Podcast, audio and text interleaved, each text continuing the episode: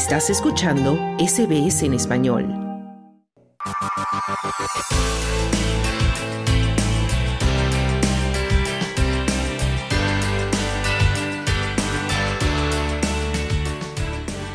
Australia posee una población que aumenta cada año debido a la inmigración y con este incremento surgen también demandas adicionales de servicios e infraestructura. Carreteras, hospitales, escuelas, túneles, aeropuertos, líneas de tren, tranvías o metro son algunos de los grandes proyectos de infraestructura que se realizan constantemente en las diferentes ciudades australianas, con la intención de facilitar los traslados y disminuir los tiempos de desplazamiento, acercar los servicios del Estado a las personas, ofrecer mayor conectividad, entre otros beneficios. César de la Cruz es un ingeniero civil mexicano que trabaja para una de las grandes compañías de construcción de infraestructuras en Australia. En estos momentos trabaja en la realización del Westgate Tunnel en Melbourne. Entrevistado por nuestro compañero Claudio Vázquez, César comienza contando cómo es trabajar en un gran proyecto de infraestructura. Dentro del proyecto participan el sector público y el sector privado. Dentro del sector público está el gobierno y sus distintos niveles, ya sea federal, estatal o los gobiernos locales, los councils. Y pues dentro del sector privado estamos eh, nosotros, pero también está el cliente que va a ser el dueño del bien al final de la, de la construcción y quien lo va a operar para recuperar su inversión. Y también participan otras empresas más pequeñas que son las contratistas, participan agencias consultoras de diseño, de geotecnia y también participan otras disciplinas, el sector de finanzas, el sector ambiental, eh, los oficiales de permiso, seguridad. Entonces, hay muchísimas, muchísimos puntos de vista, muchísimos participantes en, en un proyecto de, de, de, esta magnitud, pero yo te puedo contar un poco mi perspectiva como ingeniero civil en el que yo participo con la empresa principal de eh, construcción. Y te puedo comentar que los grandes desafíos que, que, se presentan, y creo que esto aplica para mucho o para todos los proyectos de infraestructura, es tratar de mantener la construcción con los tiempos, con la calidad y con el costo planeado. Obviamente el, factor de tiempo es, es crítico que tengas una buena planeación, que tengas gente con experiencia que te pueda plantear cómo y cuánto tiempo va a durar el, el, proyecto y también eh, gente que pueda responder a esos cambios que no se tienen esperados, ya sea por viento, por muchísimos factores. La calidad, pues sí, a veces para, por tratar de, de encontrar alguna reducción económica, ya sea en un bien, ya sea en los contratistas, ya sea en, en algunas áreas del proyecto, eh, la calidad se puede llegar a comprometer, lo cual, pues, para eso existen distintas especificaciones y distintas normas australianas en las que te piden un mínimo de calidad para poder considerarse como adecuado y, y que también que el, que el, cliente y el, y el gobierno te lo, te lo paguen y te lo acepten.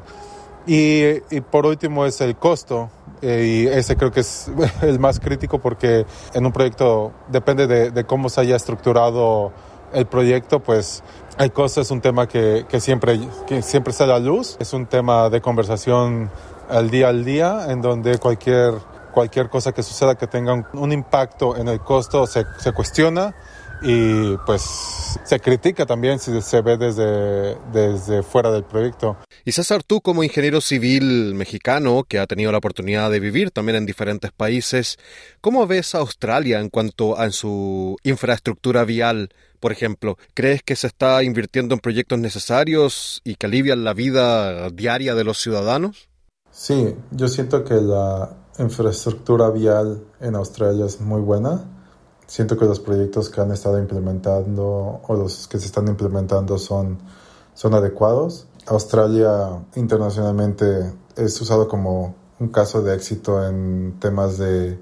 asociaciones público-privadas, que es un esquema financiero en el que se permite la participación del privado para construir infraestructura pública, obviamente con sus peajes y sus formas de recuperar su inversión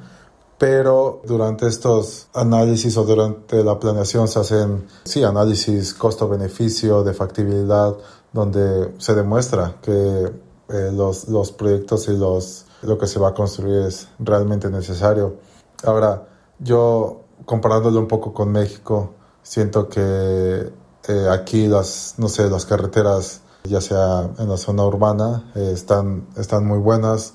Yo no recuerdo haber pasado por baches o por, no sé, zonas de terracería, a menos que sea algún, no sé, lugar que medio en la zona rural, pero también la respuesta en los accidentes es rápido, te puedes dar cuenta que, por ejemplo, en, en, las, en las carreteras, sí, llegas a ver canguros atropellados,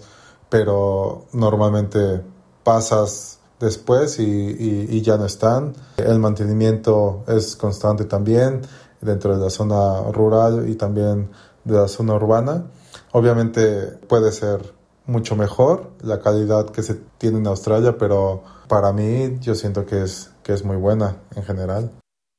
Y bueno, últimamente el rubro de la construcción está sufriendo diversos problemas, desde la falta de mano de obra al encarecimiento de los materiales y también en los retrasos en, las entregas ¿no? de material desde el exterior. ¿Ustedes en, en, la compañía para la que trabajas han sufrido problemas de este tipo? ¿Y hay alguna solución probable para aliviar esta carga?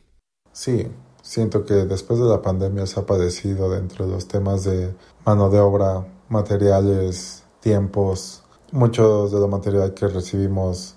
viene del extranjero, especialmente acero. La mano de obra no ha tenido un gran impacto con nosotros en cuanto a mano de obra que está en la obra como tal, operadores, labor, porque mucha de, esa, de ese personal es, es local, pero los recursos humanos que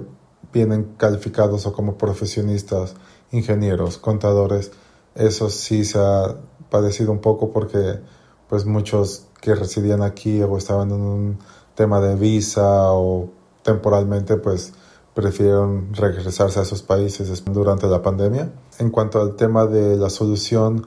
no me atrevería a tal vez tocar mucho ese tema y preferiría dejárselo a la gente que se dedica a eso. Pero nosotros normalmente tenemos alternativas y materiales que permiten sustituir a los que se tienen presentados o a los que se usan normalmente para poder proceder y, que el programa no se, no se detenga. Entonces, aunque tengamos ese tipo de problemas, siempre se trata de tener una, siempre hay una alternativa una solución. Y César, finalmente, desde tu punto de vista personal, aunque como ingeniero civil, ¿crees que hay algún proyecto necesario o que aún no se ha construido en Victoria y que esté en vías de construirse? Mucho se habla, ¿no?, de la línea de tren hasta el aeropuerto, pero quizás también puedan ser, no sé, carreteras urbanas o algún otro tipo de proyecto vial. Por el momento, yo creo que los proyectos que ya están mapeados en este momento para los próximos 5, 10, 15 años son útiles y necesarios. Por ejemplo, te puedo comentar que hay un proyecto del tren suburbano que conecta desde Cheltenham, pasa por Box Hill, el aeropuerto, eh, Sunshine y me parece que termina en Werribee. Ese se va a desarrollar en los próximos 15 o 20 años, me parece. Va a ser por diferentes etapas, la etapa del este, del norte, la etapa del aeropuerto y la etapa del oeste y se van a estar haciendo poco a poco. Hay una, hay una página, hay un gran programa en Victoria que se llama el Big Build, en donde se pues conjuntan y se presentan todos los, los proyectos que se están haciendo aquí en Victoria. Y también fuera de Victoria hay una página que se llama Infrastructure Pipe Pipe, donde te muestra cuál es el estatus de todos los proyectos que están en Australia, no nada más de construcción vial, pero también de, no sé, si son plantas solares, eólicas, si son proyectos fuera de o en el mar, si son hospitales, cárceles, escuelas, y ahí te permite tal vez ver un poco de lo que te estaba comentando de esta planeación que empieza muchísimos años antes de lo que empieza la construcción y pues ya está, ya está mapeado por ahí, por en algún lado, que tal vez no se ha asentado como tal o tal vez no se ha presentado y no ha llegado obviamente a los medios de comunicación, pero ya, ya hay un proceso iniciado en algunos de ellos.